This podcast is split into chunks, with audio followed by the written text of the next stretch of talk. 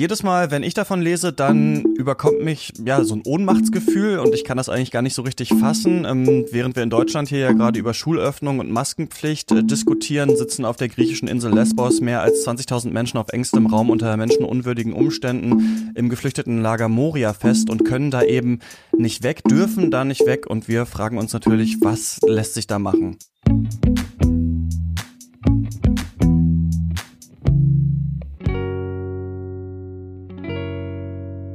Ihr hört Solidarität, was können wir tun? Ich bin Christian Eichler und hier mit Helena Schmidt und heute sprechen wir über das Geflüchtetenlager Moria. Hallo Christian, ja genau, als wir diesen Podcast geplant haben, da war das eines der ersten Themen auf der Liste. Was ist mit den Menschen in Moria? Schon seit Beginn der Pandemie heißt es aus vielen Richtungen, holt die Menschen da raus. Passiert ist bisher kaum was und deswegen wollten wir mit jemandem sprechen, der vor Ort ist, nämlich Thomas von der Osten-Sacken. Er ist Geschäftsführer der Hilfsorganisation Wadi und die unterstützen vor Ort die griechische griechische Organisation Stand by Me Lesbos. Hallo Thomas. Hallo. Vor über einem Monat ging der Lockdown hier in Deutschland los und sofort kam die Forderung auf, evakuiert Moria, bevor das Virus dort ankommt. Evakuiert wurde das Camp noch nicht. Ist das Virus denn schon da?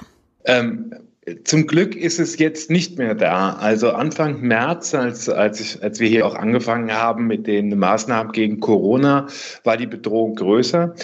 Äh, damals gab es keinerlei Vorbereitungen äh, im Camp. Das äh, hing kein einziges Plakat äh, von der Wasserversorgung etc. Braucht man, äh, denke ich, gar nicht zu reden, weil jede Forderung bezüglich Corona, also wasch die Hände, halte Abstand etc. angesichts der Situation im Camp wie blanker Zynismus klingt.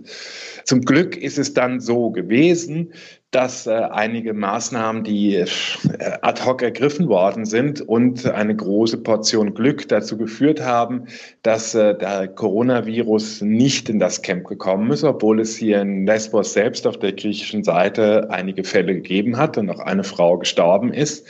Jetzt ist erstmal die gute Nachricht, dass seit über drei Wochen keine neuen äh, Fälle positiv getestet worden sind. Das heißt, äh, für die Zeit, in der auch äh, hier ein, ein Lockdown herrscht, also es schwer ist, äh, auf die Insel zu kommen, so etwas wie ein, ein bisschen Ruhe eingekehrt ist und man Maßnahmen äh, vertiefen kann. Aber wäre damals äh, Mitte, Ende März auch nur ein einziger der, der Insassen dieses Camps infiziert worden, hätte das zu einer maßlosen Katastrophe Katastrophe geführt. Und wie gesagt, es ist, äh, es ist Glück, äh, dass das nicht passiert ist. Äh, es ist keineswegs in irgendeiner Weise die Vorbereitung oder Unterstützung, die Menschen da erhalten haben. Ähm, was genau machst du denn vor Ort? Ähm, kannst du mal ein bisschen ähm, erzählen? Also wie ist die Situation und was machst du? Also eigentlich unterstützen wir äh, die griechische Organisation Stand By Me Lesbos, die über Jahre in äh, Bildungsprojekte für vor allen Dingen äh, Frauen und Kinder aus dem Flüchtlingslager sehr, sehr engagiert gewesen ist.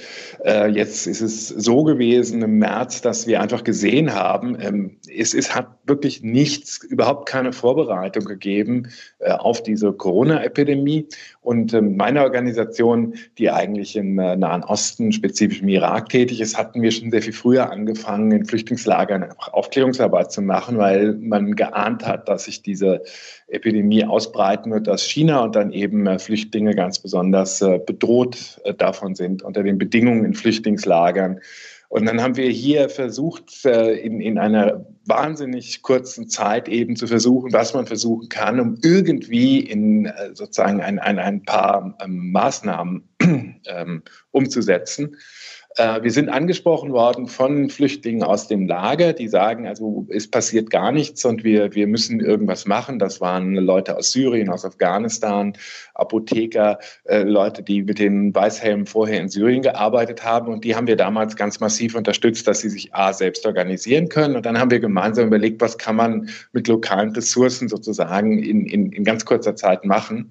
Und daraus sind erstmal zwei äh, Selbsthilfeorganisationen entstanden, das Moria Corona Awareness Team und die Moria White Helmets, mit denen wir dann im März äh, unterschiedliche äh, Projekte versucht durchgeführt haben, wirklich improvisiert, vor allen Dingen äh, Aufklärungsarbeit. Also es sind äh, Plakate gedruckt worden in verschiedenen Sprachen. Die sind mit Megafonen durchs Camp gelaufen und haben äh, eine Aufklärung betrieben, weil ganz viele Leute überhaupt nichts von, von dem Virus wussten. Wir haben dann äh, versucht, ein bisschen äh, äh, mit dem Müllproblem umzugehen. Äh, wir haben Handwaschstationen am Eingang des Camps mit einrichten geholfen, dass zumindest die, die von außen kommen, sich da die Hände waschen können.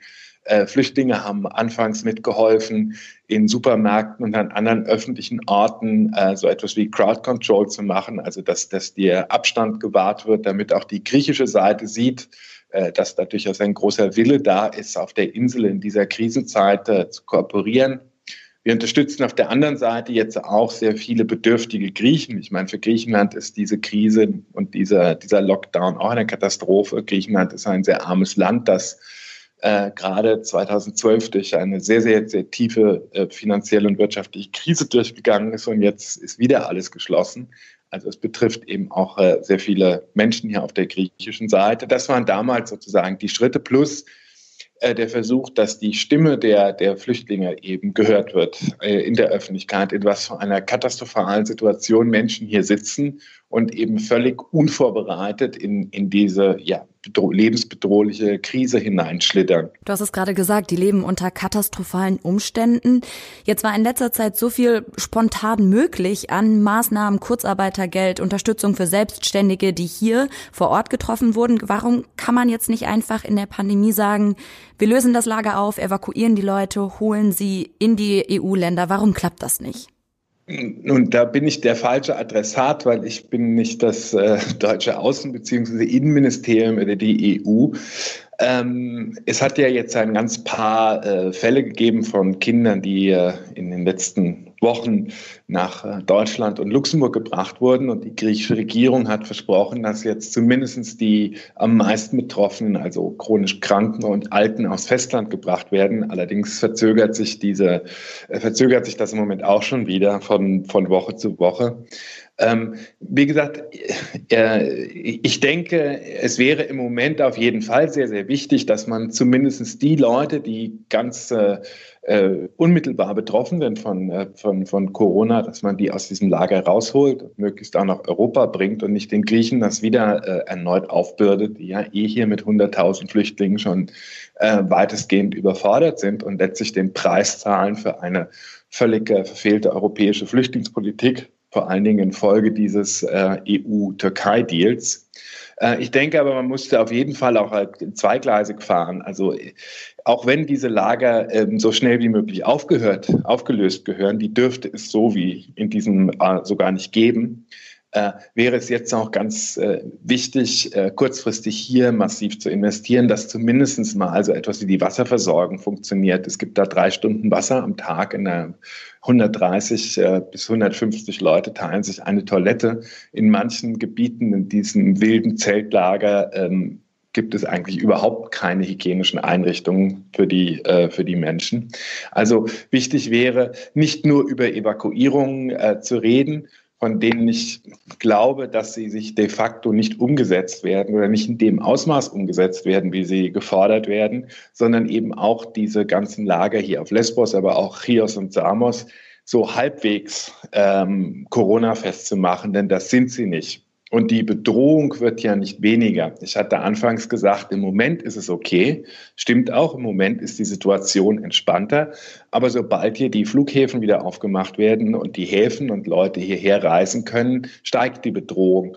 Und gerade jetzt ist es so, dieses Gefühl, äh, die schlimmste Bedrohung ist erstmal vorbei, äh, wird Leute leichtsinnig machen. Das heißt, sobald auch die, die Maßnahmen aufgehoben werden, die momentan dieses Camp so nicht wirklich unter Quarantäne stellen, aber äh, die Bewegung der, der Flüchtlinge einschränken, es können immer eine 100 äh, pro Stunde in die Stadt und so weiter, äh, wird die Bedrohung wieder steigen in einer Zeit, wenn sozusagen die Aufmerksamkeit und die ganze Berichterstattung über die Situation hier in Griechenland eher nachlassen wird, weil ja dann auch entsprechend in, in Europa äh, diese ganz strikten Maßnahmen sukzessive vermutlich gelockert werden.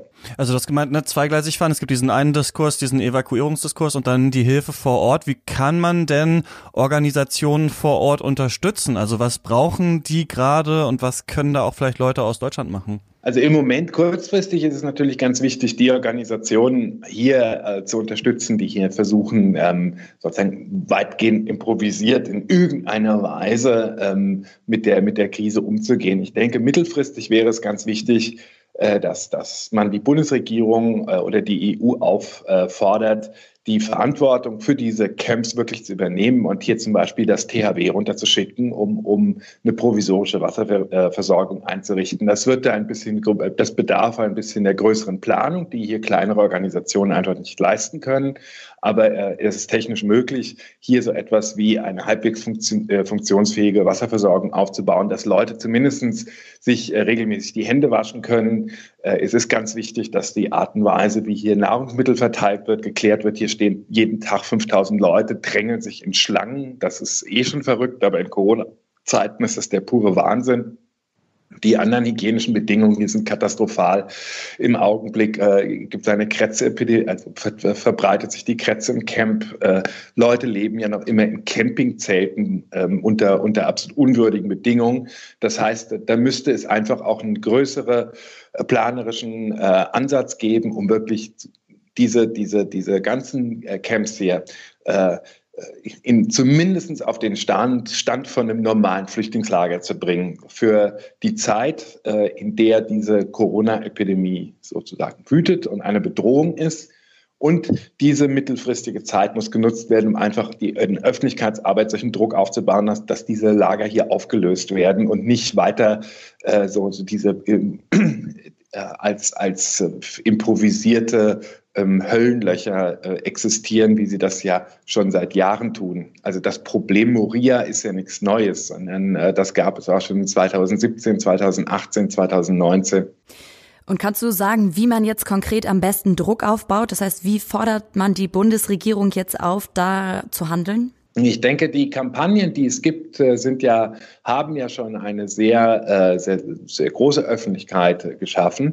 Ähm, es ist einfach das Allerwichtigste zu sagen, Flüchtlinge haben, Menschen haben Rechte und auch Flüchtlinge haben Rechte und auf diese Rechte kommt es an. Und diese Rechte werden ihnen hier äh, ganz systematisch entzogen.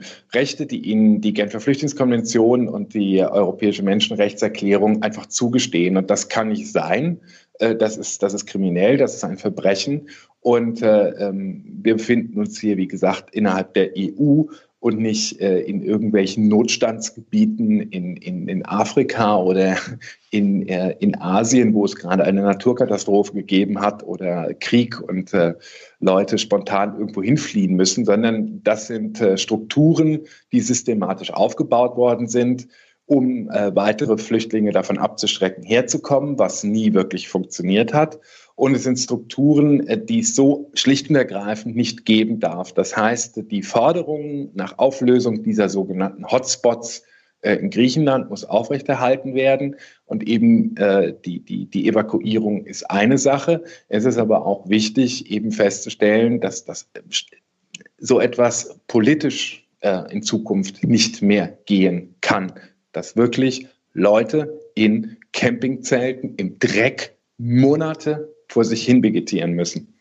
Was würdest du sagen, wenn er jetzt die ersten Schritte, also für diese beiden Sachen einmal, wie, wie unterstütze ich jetzt direkt eine Organisation vor Ort? Also wie finde ich die und spende ich dann am besten einfach Geld? Und wie kann ich mich über Organisationen informieren, äh, bei denen ich hier in Deutschland was machen kann? Ich, ich mag jetzt keine, also ich könnte jetzt ein bisschen Eigenwerbung machen, aber das möchte ich an dieser Stelle nicht. Also man, man findet im Internet sehr leicht, welche Organisationen hier arbeiten. Ich persönlich halte es für sehr sinnvoll, dass man guckt, welche Organisationen wirklich lokal sind, also welche Organisationen griechisch sind und von vor Ort und nicht äh, die großen internationalen. Aber das muss jeder für sich äh, selbst entscheiden. Und dann findet man hier sehr schnell auch die Akteure, äh, die in, in, in Deutschland seit Wochen und Monaten versuchen, dieses Thema ähm, in der Öffentlichkeit zu halten, mit eben vor allen Dingen dieser Evakuierungskampagne Ihr habt das vorhin ja genannt. Äh, da gibt es die Seebrücke, Sea-Watch, äh, äh, die Leave No One Behind Kampagne und so weiter und so fort. Die lassen sich alle, denke ich, relativ einfach finden. Und ja, im Moment denke ich, es ist das wichtig, dass, dass möglichst auch die äh, Gruppierungen, die Flüchtlingen direkt selbst helfen, unterstützt werden, weil Flücht, äh, für mich und aus meiner ganzen auch Geschichte her ist diese Art der Selbstorganisation immer das Wichtigste. Leute können Dinge selbst machen.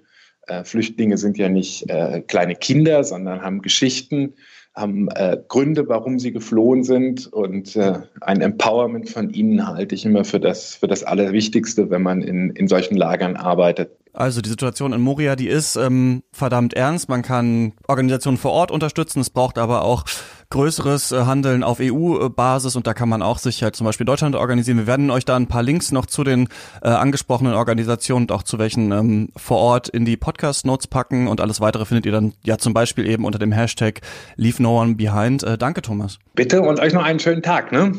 Dankeschön.